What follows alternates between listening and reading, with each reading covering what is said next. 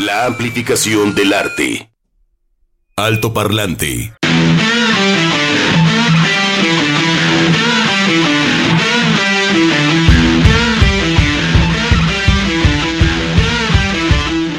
Doce con nueve minutos. Ahí está la hora, para que no se les vaya. Juan Pablo, ¿a ti te gusta que digan la hora en la radio? Cuando Sí, estás señor. escuchando radio. Sí, Sí, señor. pero ¿qué tan seguido? ¿Cómo que qué tan seguido? Sí, o sea, en cada intervención, cada que regresan del corte, cuando van a mandar, o sea... Ah, um, antes y después del corte. Me fíjate, gusta. Fíjate que a mí también, y yo lo agradezco, sobre todo temprano en la mañana, porque está así como que uno preparando las cosas y metiéndote a bañar y no sé qué, y que la cama y el desayuno, y bla, bla. Es como mi, son mis avisos, son mis avisos de que ya está la hora y ya voy tarde, o ah, mira qué bien, hoy voy cinco minutos adelantado. A mí sí me gusta escuchar. Sí, yo, yo por eso digo cronos en su cajita, o sea, que no se me salga, porque de repente la gente sale con Ah. mucha prisa y ya de un laminazo. O de repente este, va con mucha prisa y chin, se me olvidó algo. Entonces sí, hay que estar atentos al tiempo, pero ahí en su cajita. El que nos no cae mejor es salga. su hermano, que Ah. sí, es- ese, Es el, hermano de. Cronos es, es- es muchísimo mejor porque, bueno, no son hermanos, son Pero gemelos. son, pues son hermanos. Sí, sí, sí, sí. Ok. Sí, sí, pues son- sí, sí, sí. Sí, claro, nacen ¿O de la cómo? misma. O ya me perdí. No, me refiero Es que sí, gemelos. no, son sí, hermanos, claro, pero son más que hermanos. Con pues, esta ¿no? característica, Ajá. están igualitos. Sí. Entonces, eh, con esta característica de- del hermano de Cronos, es esos momentos que nos dan sentido, y más ahorita, porque pues ya sabemos cómo andamos, ¿no? Con este rush de los casos de COVID que a nivel nacional y, y local suben.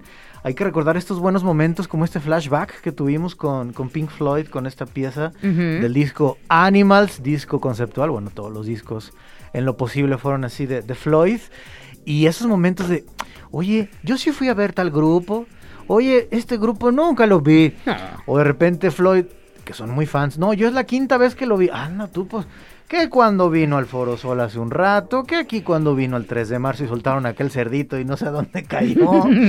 este, y La nosotros barranca. tuvimos la oportunidad de verlo luego y que luego la misma gente, algunos se quedaron u otros fueron expresamente a la plancha del Zócalo y se me hizo bien chido porque de repente, ah, pues como es gratis, vamos a tocar una hora. Tocó básicamente lo mismo. Creo que nada más hubo dos piezas que cambió con el mismo espectáculo. Entonces está chido. Hay gente que, pues sí se fue desde la desde las 8 de la mañana de ese día Pues es que el Zócalo es inmenso, ¿no? para, para apartar lugar. sí. Y además chispió y toda la cosa.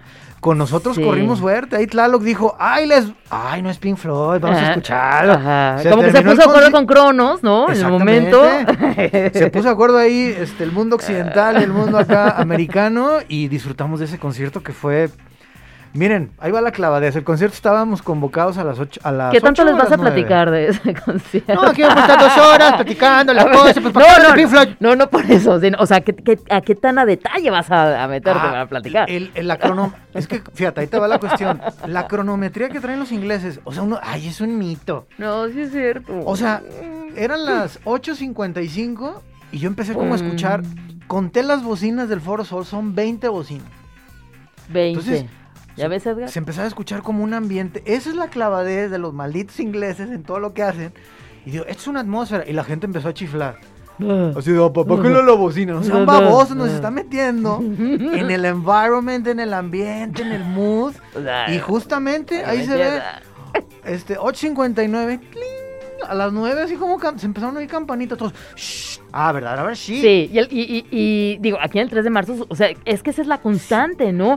Y los que estaban comprando, se- ah, a ver, ya vámonos, porque no voy a llegar ahí. Y apagan las luces y encuentran, o sea, A no, las 9 se apagaron. es. dices, Ay, es que son Sí. gente que ha ido a Europa. Digo, tal vez te haya tocado a ti, Bego. Ay, sí, un amigo iba en Alemania. El, el boleto del tren que iba a ir a un pueblillo ahí después de Berlín. Dijo, decía el 2.53, así como, ah, no se habrán equivocado. O es 250, 255, ¿por qué 53? ¿De veras pasa el 53? Pasó a las 53. y el cuate así como. Pero, y los demás, ¿qué trae este extranjero, no? Pues es que sí, compadre. Si te dicen a las 2.57, hay que estar ahí a las 2.57. No como, estás ahí a las 2.57 y, ¿qué onda? Ya son las 3.15 y no pasa. que ya pasó hace rato. Entonces, sí, nosotros, no, pues unas chelitas antes, ay, mira, no. Entonces yo creo que también, Sí. fíjense, eso también lo contó en algún momento Alejandro González Iñarritu, director de cine, que él también empezó a traer muchos conciertos en la década de los 90 a la Ciudad de México y la bronca era el horario.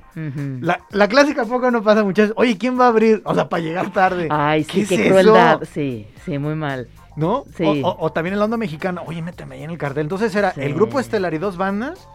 Ya cuando imprimen el cartel es el grupo estelar y cuatro bandas. Y ya cuando llegas es el grupo estelar, las cuatro bandas y dos que se colan. Dices, bueno, ya estuvo, ¿no? Sí. O sea, es una onda muy latina y que en Europa, ayer que estábamos hablando de, de, de, de Aerosmith, hoy nomás, de Robert Smith con, con The Cure, le salió el 80 en algún momento. Era un festival eh, norteamericano que son súper estrictos con los horarios y además por los ingenieros de audio. Entonces se sintió, Robert Smith creo que cumpleaños ese día. No, fue en el Foro Sol. Sí, fue cuando Sol. tembló en el Foro Sol, era su cumpleaños y estuvo cuatro horas. Le salió el 80, como dices. Ah, no, pero eso lo hizo Sí, también en, ah, también en Europa, Estados Unidos. No, aquí no hay bronca, aquí no hay bronca, yo aquí, pago las chelas y Mientras todo. más aplausos. Ajá. Los ingenieros de audio, ¿cómo andamos, mi Edgar? Si a las 12 con Atacados. 15, por eso ellos tienen un reloj, si lo han visto en los conciertos, cuando son festivales de largo aliento, y van viendo el reloj, oigan, pues ya es la última, ¿no? Porque se respeta el trabajo de los demás. Sí. Entonces Robert Smith en ese concierto es, oigan, este, pues es mi cumpleaños, estoy muy a gusto, Sí. pues me voy a echar otra rola. Y la gente, sí, otra, otra. Y todos los ingenieros, bueno, te va a costar extra. Sí. Entonces, todo está escrito en un papel. Nosotros disfrutamos de los conciertos. Pero Ahora sí que cada canción de The Cure ahí costó como dos mil sí, euros. A mí me tocó algo similar aquí en la concha acústica con Enrique Bumburi. Venía con el Flamingos. Enrique, ya, ¿no? O sea, lo de cajón. El concierto, lo de cajón. No sé si duró hora y media, hora 45, no recuerdo. Pero saca el tequila y, o sea, claro, se sentó, empezó a pistear y dices, bueno, pues viene un encorno. Uno, dos, tres canciones y seguía empinándole y tú así, bueno, pues yo creo que ya, ¿no? Ah, bueno, entonces aplausos, bueno, adiós, que nos que y, y sale otra, ¿no? O sea, ya que estás agarrando los escalones para salirte y otra, y ahí vamos de regreso. Bueno, yo creo que fueron otros 40 minutos Órale. de que le entraba al caballito y se echaba tres canciones más, ¿no? Y cuando ya creías que ya se iba a acabar, pues otro caballito y otras tres canciones más. Pues estuvo bien padre. A ver, que nos gusta, la neta sí nos gusta. Pero de repente cuando... ¿Cómo luchar contra eso? Porque hay una euforia del artista que quiere com- seguir compartiendo Sí. su música y uno las quiere seguir escuchando. Sí. Ya para cerrar el, el comentario, Taca- Café Tacuba presentó un documental en la Festival Internacional de Cine de Guadalajara ya hace un buen de años, no sé, 10, 15. Muy chido el documental, este, y de repente se están los créditos, todo esto en el Teatro Diana, están los créditos finales de la película, vienen los aplausos y toda la expectativa, oye, si van a tocar o qué pasó. Claro. Y de repente se ve una doble pantalla, se van levantando la pantalla, de la, que- la primera que estaba hacia nosotros, y se empiezan a ver las sombras. No, pues empiezan. Iban por tres canciones. Ya, muchachos, este, la presentación del documental. Eh, eh. ¡Otra! Tocaron otras siete, o sea, fueron diez canciones. No, pues fue un concierto ya casi como de hora y Claro. media. Porque, pues, pues ¿para qué empiezan si ya nos Pues sí, conocen? exactamente. Muy bien. Chuck Saldaña en la producción de este programa. En la asistencia está Martín. Claro, Martín. Buenas tardes, muchas gracias. Y claro, nuestro Edgar González Chavero, el número one en el control técnico. Juan Pablo Balcells, Begoña Lomelí, les damos la bienvenida a este alto parlante. Y como es 21 de enero, Juan Pablo, vamos a... ¿Por qué iniciamos con Pink Floyd? Yo quiero saber en las efemérides. 1921. Efemérides. 1933, 1962. Alto parlante. 21 de enero en México, en 1769, nace Ignacio Allende, militar insurgente mexicano. Siempre me ha gustado este apellido, Comonfort, así como... Es como de colchón, Muy ¿no? a gustito. A como de... El confort. Mueblería Comonfort. Ignacio Comonfort, luego de disolver el Congreso y desconocer la Constitución en el año de 1858, un 21 de enero, abandona la presidencia y sale de la Ciudad de México rumbo a... ¿A dónde? Se fue de shopping allá No. a San Antonio. ¿Cómo? Se fue al exilio en Estados Unidos. ¿De mojado o sí con todos sus Ah, yo papeles creo que en orden? con sus papeles. Con sus papeles, ah, muy bien. 21 de enero de 1963 se llevan a cabo las primeras transmisiones de televisión a color. Sistema inventado por el mexicano jalisciense Guillermo González Camarena. Ay, qué bonito, ingeniero. Y lo hizo con tres pesos, ¿eh? Ahí viene la creatividad. Sí, pues sí, y, y una fuga de cerebro también. Sí, señor. Ni modo, así pasa cuando sucede Eh. en México. En el mundo, ¿qué pasó el 21 de enero? Pero de 1924. Ándale, pues. Muere Vladimir Ilich Ulyanov, mejor conocido como Lenin. Ay. Dirigente revolucionario ruso, este puño sí se ve. Fue un líder bolchevique que le dio cuello a los zares, bien gacho. Oye, y como Stanley no tenía mucha popularidad, ¿sabes lo que hizo, no? Sí. Pues lo manda a embalsamar Sí. para que pues, subiera está, ahí los... Ajá, y ahí está todavía, ¿no? Y son las filas para ir a ver a Bien Lenin parado. embalsamado. Pues no, está acostado. Sí, bueno. bueno, lo que quería decir está como bien tieso, más bien. Es lo que quería decir. ¡Ay, Juan Pablo! Ok. en 1927, en Nueva York, se presenta el cine sonoro. Ah, güey. Escuchen Proyector a las 4 de la tarde. No, sí fue un antes y un después, ¿eh? Muchos actores se quedaron sin trabajo porque su voz no era muy agraciada. Ay, qué triste. Fue terrible. Entonces tuvieron que, que- que doblarlo. Sí, fue terrible. Y los que ganaron ahí fueron los músicos, por ejemplo. Sí, ahí ganaron este, muchísimo porque el cantante de jazz está, eh, digamos, consignada como la primera película con audio. Ujú. Y haber sido una cosa fortísima, ¿no? De, ¡Hola, ma-! O sea, ¡Los si, de, odio! si de por sí había magia, aquí en los Altos de Jalisco ¡Qué bonito! está registrado, Martín Luis Guzmán lo registró, él fue el abogado de Pancho Villa, que en, en los cines había balazos, No me digas. porque la gente decía, ¡ah, canijos, se van a salir de ahí de la pantalla! Y le disparaban. Ahora imagínate, y eso se acompañaba con un pianito y demás. Pero ya cuando apareció la banda sonora, o sea, se inventó, que lo hicieron lo- de los hermanos Rodríguez, o sea, Tony A los Rodríguez, Almada, a los Bichir, a los... a los Wachowski. ¡Ay, no, Ah, perdón! Las las hermanas hermanas Wachowski. Exactamente. No nos Bueno, regañan. Pues todas estas historias a las 4 de la tarde del día de hoy. no, es que sí fue un, triunfo y otra fuga de cerebro. Mira qué loco. Primeras transmisiones, decía Begoña, sobre la televisión a color y el cine sonoro. Ese es un invento mexicano que lamentablemente se fue a, Estados Unidos. Bueno, en 1950, ¿cómo? Muere el escritor británico Eric Arthur Blake, conocido por el seudónimo de George Orwell. Ándale pues, uno de los escritores más influyentes del siglo pasado y recordado especialmente por novelas como 1984 y Rebelión en la Granja. Súper escritor. Que ahí está basado el disco de Pink Floyd de Animals. Entonces, por eso arrancamos hoy con Pink Floyd y esta canción que se llama Sheep, que por cierto, bueno, pues es la ovejita.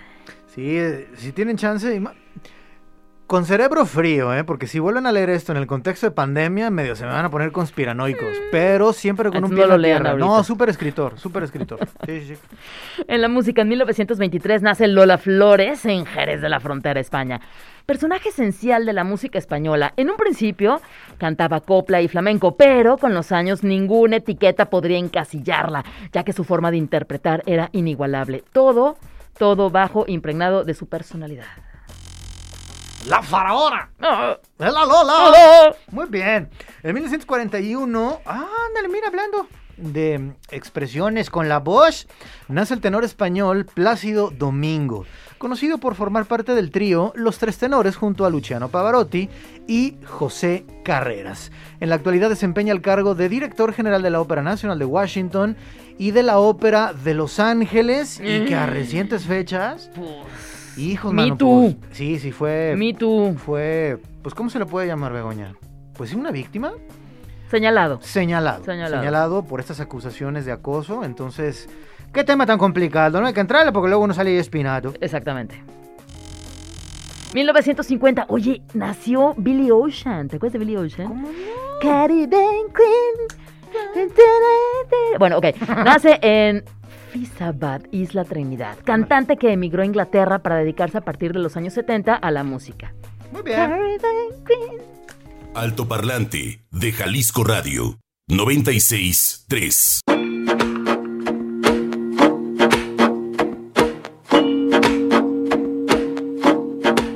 Regresamos a este alto parlante. Escuchamos a Andrés Calamaro con Robbie Draco.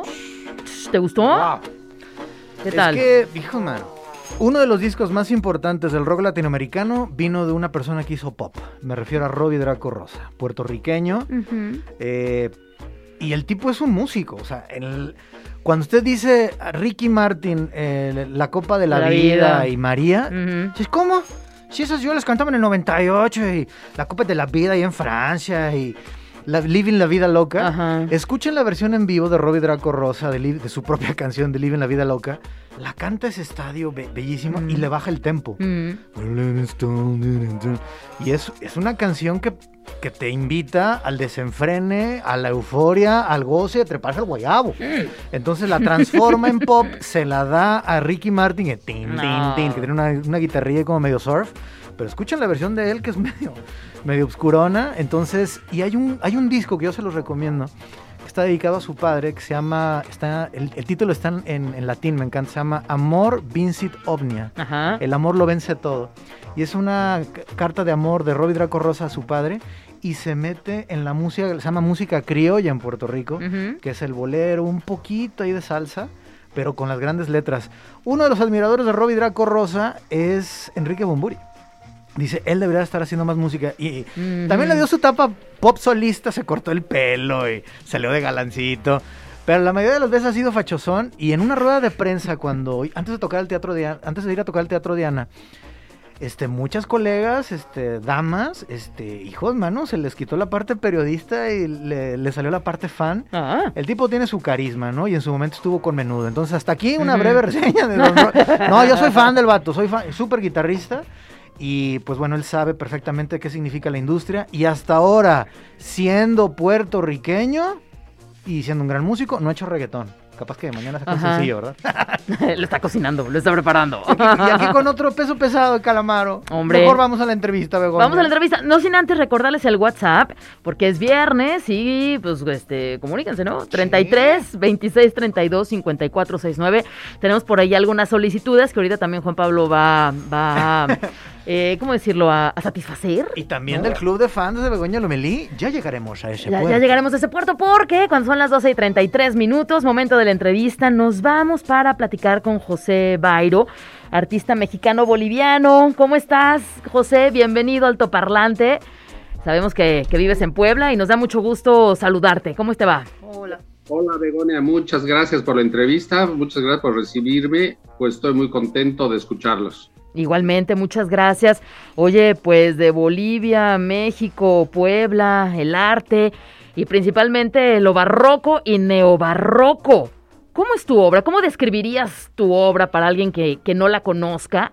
O alguien que sí la conozca, pero desde tu... ¿Cómo la describe José Bairo, su propia obra? Sí, primero también eh, muchas gracias por darme la oportunidad de estar en Guadalajara, es un lugar que tengo familia allá y, y me gusta mucho, yo voy siempre a Vallarta eh, y paso a Guadalajara. Y tengo una amiga que me hace unas tortas ahogadas que son de película allá en Puebla. ¿Ah, sí? Bueno. ¿Y las vende y Sí. todo? Las hace para nuestras reuniones de, de los extranjeros, los extranjeros que vivimos Ah. en Puebla. ok, muy bien. Eh, eh, mira, eh, varias, muy interesante tu pregunta. Eh, mucha gente me califica como barroco, neobarroco. Eh, Mark Jenkins en el Washington Post, cuando expuse allá en, Wa- en Washington, me puso eh, José Bairo, el de Tinkerer. Y luego Carlos Monsiváis, cuando presenté mi libro ahí en Bellas Artes en México, me puso José Bairo, el neogótico. Ujú. Entonces, varias personas han, han podido o han visto en mi obra diferentes elementos que me conectan con el arte. Yo, yo como veo mi, mi obra, yo veo una obra muy influenciada por mi niñez y por mi familia. Yo soy arquitecto, estudié arquitectura en la UNAM y pues soy ligeramente constructor, inventor y me gusta mucho la parte barroca en el momento en el que América eh, comienza a buscar un lenguaje propio en la, en la pintura, comienza a buscar un lenguaje propio con el paisaje, la flora y los elementos muy, muy latinoamericanos. De eso trato de hacer un lenguaje más contemporáneo. Ok, y es que bueno, pues también donde podemos encontrar tu, tu obra, hay varias esculturas en Puebla, exposiciones. Yo estoy viendo una que es El Hombre Azul, que está eh, allá en, en, en, en Pueb- en Puebla, ¿no? Me parece. Pero también me, me recuerda poquito como a estas piezas de, de Gaudí, ¿no? De estas casas en Barcelona con la, con la talavera, bueno, en este caso es talavera azul y estos, estos, estas piececillas. O sea, juegas también con los materiales. Sí, eh, es eh, muy interesante porque sí, siempre, te- siempre vemos conexiones y, y- y algunos ecos de dentro de la historia del arte. Eh, es muy acertado lo que dices con Gaudí, porque Gaudí trabajó mucho la cerámica y, los, y, los, y las cerámicas vidriadas. Puebla tiene la denominación de origen de la Talavera. Entonces, para hacer un homenaje a Puebla, por una tradición tan importante, yo recurrí a ese, a ese material para hacer este personaje. Y es un personaje eh, del mundo, es, un, es un, una persona, un viajero que lo único que tiene es, su inteligencia y las manos, porque está en un, en un, lugar donde fueron los primeros asentamientos de los españoles allá en Puebla. Entonces, es gente que llegó, el peletero, el carpintero, el que hacía vino, etc. Llegaron, se instalaron simplemente con sus manos a transformar el, el, el, el material. Es una, es una escultura en homenaje al mundo, homenaje al viajero y al hombre eh, universal. Ok. Eh, revisando parte de tu trabajo, José, eh, hay una característica también que tiene que ver con, con el color, con, con, la forma, muy, muy vivos. Y el elemento del carnaval, de la fiesta de la carne, de la carne tolenda, del desenfrene, de agárrense que ahí les voy. Este, ¿Por qué es tan importante la fiesta? Digo, para todas las culturas. Pero cuando uno dice latino, ahorita que acabas de, de hablar de dos referentes, tanto en Estados Unidos como en México, de tus exposiciones, eh, hay varios textos que, que, relacionan la fiesta no solamente como una manera de entender la vida, sino, sino como algo también totalmente creativo donde te desbordas y salen muchas ideas. ¿Cómo, ¿Cómo tomas este pretexto del carnaval para incorporarlo a tu obra? Yo creo que el carnaval eh, es un elemento muy, muy interesante porque ahí recrean eh, las culturas. Es, dice, eh, dice, ¿no? Con la máscara podemos reírnos del más feo y del más tonto. Uh -huh. Ya no vamos a coronar al rey, al, al rey virtuoso.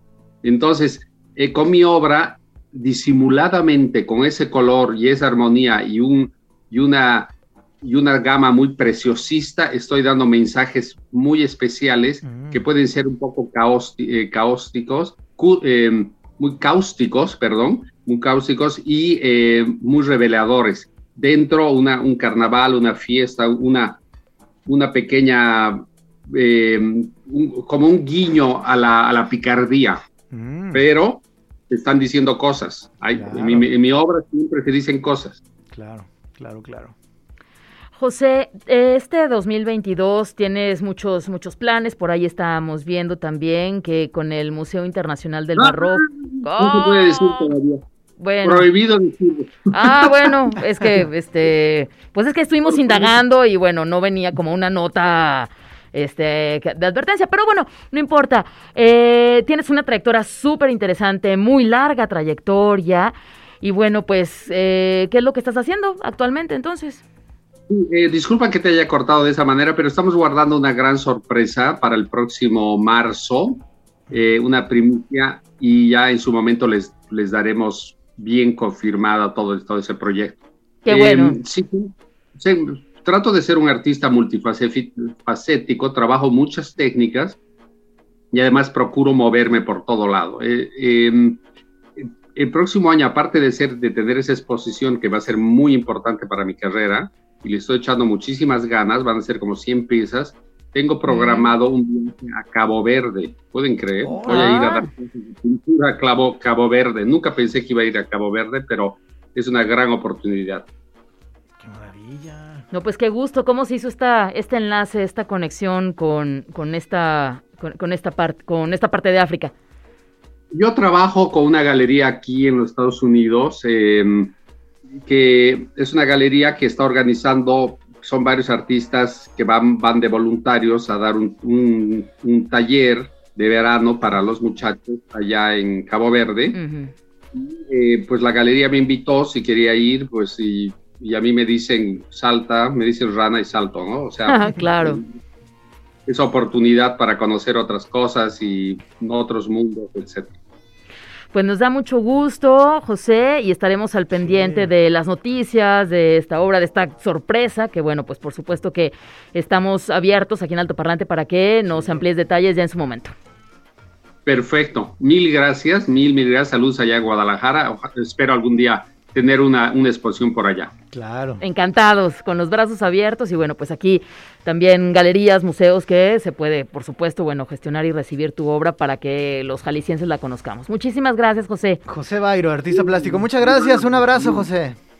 Gracias, hasta luego. Hasta luego. Nos vamos al corte y regresamos porque tenemos más arte, más entrevistas en este alto parlante. Y más mensajes de WhatsApp.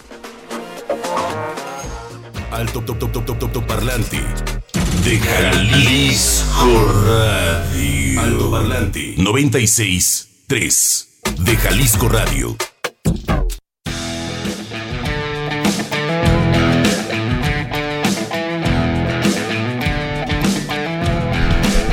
Regresamos, 12 con 44 minutos. Eh, vamos rápidamente, algo que declarar en aquella Claro que sí. tableta, señor Juan Pablo.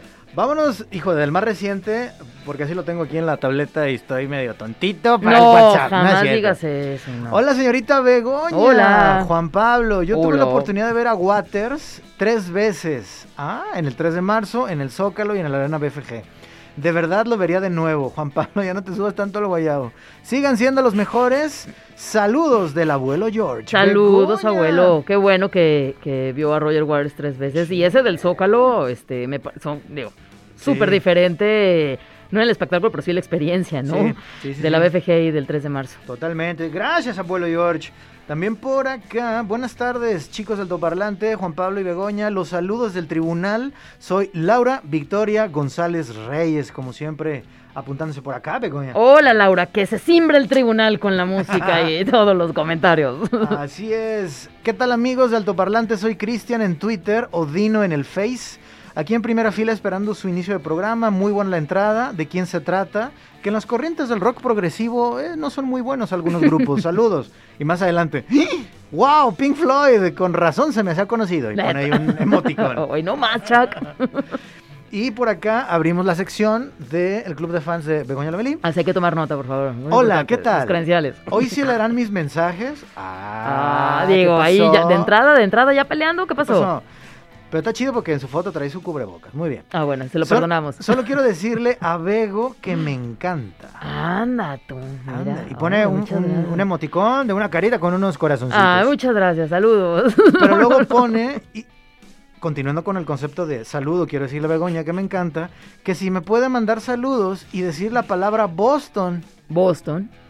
Basta. Pero aquí el, el- el- el rey de la palabra Boston es Juan Pero- Pablo Pero Balcel. pone un jajaja, soy Omar, su más fiel seguidor.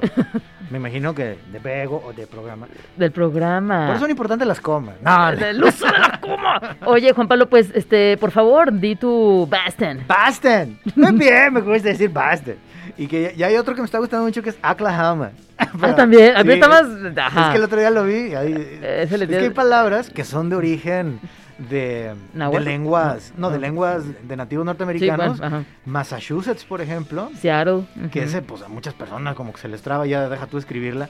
Me acuerdo que en las competencias Doble de T, spelling. doble S, H. Sí, en las competencias de spelling, el que le tocaba Massachusetts, ahora sí que mascaba rieles porque, ay, cómo va esa.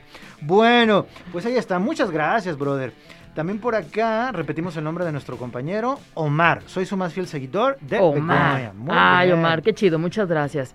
Muy bien, oigan, pues miren, les vamos a presentar a Victoria Lava. Ella es también artista plástica y nos da mucho gusto saludarte. Oye, ¿Cómo estás, Victoria? Bienvenida al Toparlante, buenas tardes. Hola, buenas tardes chicos, ¿cómo están? Muy bien, de que sea viernes y bueno, pues esta, este espacio para, para conocerte, conocer tu obra y que también las personas que escuchan Alto Parlante pues puedan incluso visitarla, ¿no? Tienes una exposición o formas parte de una exposición colectiva ya, ya, ya, ya, que se abre hoy 21 de enero. ¿Cuál es tu obra? ¿Cuál es tu, tu, tu corriente? ¿Hacia dónde te enfocas? Perfecto, pues mira, eh, principalmente la exposición es de Madre Luna. Eh, yo soy la directora del proyecto y no- lo que nosotros nos dedicamos es a montar eventos de arte en el cual promovemos artistas tanto emergentes como posicionados. Y sí, eh, actualmente tengo, tendré varias piezas ahí expuestas. Mi obra va más enfocada a lo que es como la mm, anatomía femenina, lo- la, la sensualidad y, y todo lo que es la esencia y la estética de la mujer. Y pues va a estar muy padre, eh, va a ser hoy a las 7 de la noche y pues no sé, me encantaría, me encantaría que muchas, muchas personas pudieran estar presentes para, para disfrutar y ver las piezas de artistas que tenemos, artistas eh, de toda la República. Órale. Son aproximadamente casi 40 artistas los que van a estar participando. Órale. ¿Cómo, ¿Cómo se hace ahora sí que esta curaduría de decir, bueno, estas personas ya tienen cierta trayectoria o no solamente son los años acumulados, también tienen que haber tenido presencia en museos importantes o pertenecer a ciertas colecciones y demás. Y los más jóvenes, los emergentes, que pues también andan buscando un espacio. ¿Cómo hacen ese balance? Pues mira, yo soy la que me encargo de hacer la curaduría. Eh, me baso principalmente en que el artista tenga ya un discurso que ofrecer para el espectador, ¿no? Entonces, yo veo su, su catálogo, su su línea y digo, ok, él trae una propuesta artística que puede ser eh, importante o puede influir eh, en un futuro. Entonces es cuando yo, yo puedo descartar o asegurar que el artista eh, tiene madera para seguir presentándose y seguir evolucionando como en su proceso creativo. Sí es difícil a veces porque... Mm.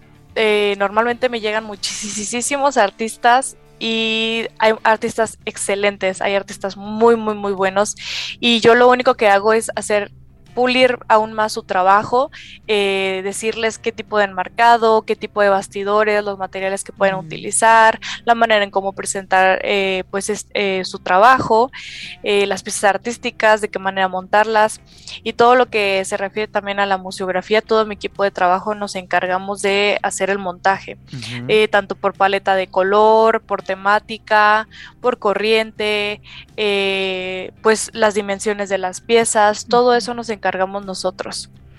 Oye, está súper interesante lo que, lo que realizan y bueno, pues Madre Luna, así es como se llama, eh, ¿no? Este, este, eh, pues cómo nombrarle, empresa, proyecto, proyecto, proyecto ¿no? Que, que tú tienes el liderazgo. Y bueno, pues eh, cuando llega artistas que dicen, es que unos sí son muy buenos y otros, pues no, pero también esos hay que ayudarles a, desarrollarse, ¿no? Para que lleguen a un punto en donde puedan formar parte también de, estos proyectos. ¿Qué tipo de retroalimentación les das a estos otros artistas? Hay una frase que se utiliza, digo, me parece que en todas las disciplinas y, por ejemplo, en los inventos, ¿no? Lo malo es que no, no hay inventos malos, lo malo es que no hay inventos. En el arte quiero suponer que es igual, ¿no? No hay arte malo, lo malo es que no haya desarrollo del arte, no existe el arte. Exactamente. Mm, pues mira, eh, varía mucho, pero si veo un artista que trae muchas intenciones de crear eh, alguna línea o hacerse identificar como artista, lo que hago es asesorarlo en ya sea la paleta de color o ver los, los puntos frágiles que tiene, por decir, si, si le gusta la anatomía pero no sabe de anatomía, le digo, pues eh, métete un ah. curso, eso puedes mejorarlo. en cuestión de paleta de color, también le digo, ¿sabes qué? Fíjate en los colores mm, complementarios, los terciarios, los cuaternarios, o sea, todo eso empieza a estudiar teoría del color para que puedas eh, encontrar un balance en tus piezas y que no desentonen. O sea, no puedes poner un rosa fuchsia y un amarillo con rojo. O sea, son colores que no, dentro de la estética del color, no queda. Entonces, son los puntos que yo le sugiero al artista. Le digo, ¿sabes qué? De momento, tu pieza en un futuro la podemos contemplar, tampoco es como negarle el 100% porque pues, no queremos desanimar a los artistas, pero eh, sí te falta, te falta todavía este, tomar algunos cursos para que aprendas a identificar eso. Próximamente eh, impartiré un, taller de acuarela, mi fuerte es el acuarela. Sí, entonces me lo han estado pidiendo hace más de un año, eh, por cuestiones de mucho trabajo, la verdad no había tenido tiempo, pero ya tengo, ya tenemos este, las oficinas oficiales de Madre Luna, en el cual también ahí tenemos eh, nuestro estudio de fotografía, también para fotógrafos. Les rentamos todo el estudio con todo el, equipo necesario, flashes, cámara, todo lo que necesiten. Y ahí pueden hacer proyectos artísticos. También manejamos eh, una, somos también una empresa de marketing digital. Asesoramos a las, a los, pues sí, a los creativos, eh, les podemos manejar sus redes sociales y bueno, ahorita estamos trabajando de la mano con Macala que es la galería donde va a ser la exposición. Y, y, pues el, el, dueño sí le gusta mucho nuestro trabajo, entonces probablemente próximamente seamos nosotros quien organiza todos los eventos y toda la distribución de ahí. Ay, Dios mío, ya nos tenemos que despedir, Chaxito, hombre. Este, vamos a dejarlo en pausa para tal vez una, una segunda parte. Ahora sí que Sí. voy a dejar ahí estos cascabelillos. Este, de estos 40 artistas de toda la República, ahorita que tocaste el tema de tal vez no, no saber muy bien de anatomía, este, cuando uno ve los primeros trabajos de Picasso, decías, no manches, o este compadre con este espíritu renacentista, venas, ojos, era un Sí. gran dibujante. Ya luego, pues, mandó todo al carajo y hizo el cubismo, ¿no? La pregunta iría por ahí, te digo, pero en una segunda parte, si nos puedes responder así algo rapidito. Claro. Sigue- siguen yendo a la Esmeralda, siguen yendo aquí a la, a la Escuela de Artes Plásticas o es autodidacta. Y por otro lado, yo sé que los otros 37 o 36 artistas se pueden enojar. Dinos tres nombres de esos artistas que dices, hijos, mano, tienen que ver su obra de los nuevos, por favor. Ok, uff. este. Salvador Mamba, Ujú. Que la verdad trae una propuesta muy interesante. Este. Kurhai, que es el que hicimos la portada. Em, ay, chin. es- es- Ah, está Uno complicada. más, uno más. Eh, ay, em, Salvador Mamba, Kurhai, ok. Y. uh, ah, Santiago Fregoso. Muy bien. Perfecto. La portada Esos está. La portada Me encantaron. ajá, ajá, de capítulo, ¿no? Capítulo, ah, bueno, Sí. no la ves ahí, está, digo, entre lo cosmopolitan, contemporáneo, este, Sí. no, sí, los Muy recortes, sí, padrísima. Muy bien, Muy Victoria. padre. Pues entonces haremos una segunda ronda aquí con nuestro superproductor Chuck Saldaña, también para un balance porque es importante de, ok, ya estuvo ahí la exposición, pues cuál es el balance, ¿no? Sí. Si fue gente, no fue gente, se hicieron alianzas, tratos, se vendió obra. Así es que Victoria Lava, este, tus redes sociales y haz la invitación, por Sí. favor, para la exposición. Ok, bueno, nos encontramos como madre.luna.arte en Instagram. Mi Instagram personal es victorialava.artista. Y, y bueno, este, la exposición, les repito, será hoy a las 7, 7 de la noche en Macalá Studio. Está por Avenida Vallarta. Eh, ahorita les digo, denme un segundo. Avenida Vallarta, 1173. 1173, exactamente. Ahí, ahí va, va- a esa hora a las 7 empieza y pues esperamos, esperamos ver mu- muchos, muchos este, pues espectadores en la exposición. Muy bien, Victoria, muchas gracias, mucho gusto y bueno, por, por supuesto que le seguiremos la pista a Madre Luna. Gracias. Gracias. Hasta luego. Bye. Hoy en la noche recuerden a las 7, Avenida Ignacio L. Vallarta, 1173, Interior C, esta exposición capítulo 2. Hoy no más, hoy no más. Súbele, súbele, mi Edgar, súbele.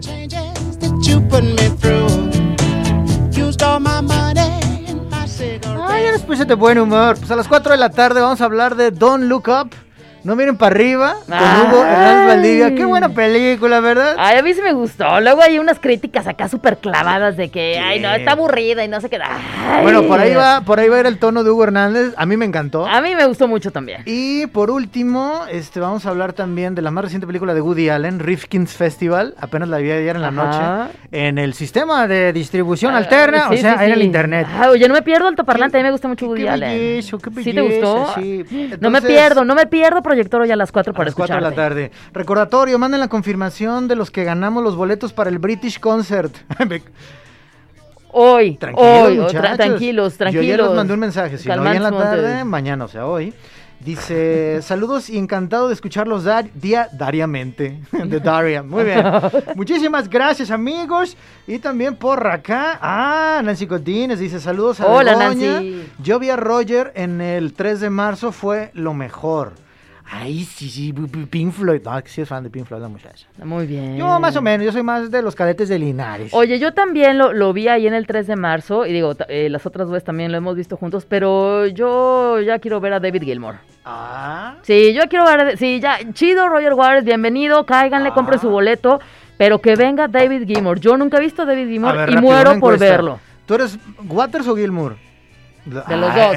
Sí, sí, sí, sí. Ah, no. Pero, pero ya, pero ya quiero ver a David Gilmour. Ah, dice Gilmour. No, no, el Chucky dice, cuando dice dos, es que el, el segundo, Gilmour. Ajá. Y ya- el Martín, que también. ¿También Gilmour? Ay, sí, ahora. A ver, Edgar, ¿tú qué? Tú eres del América.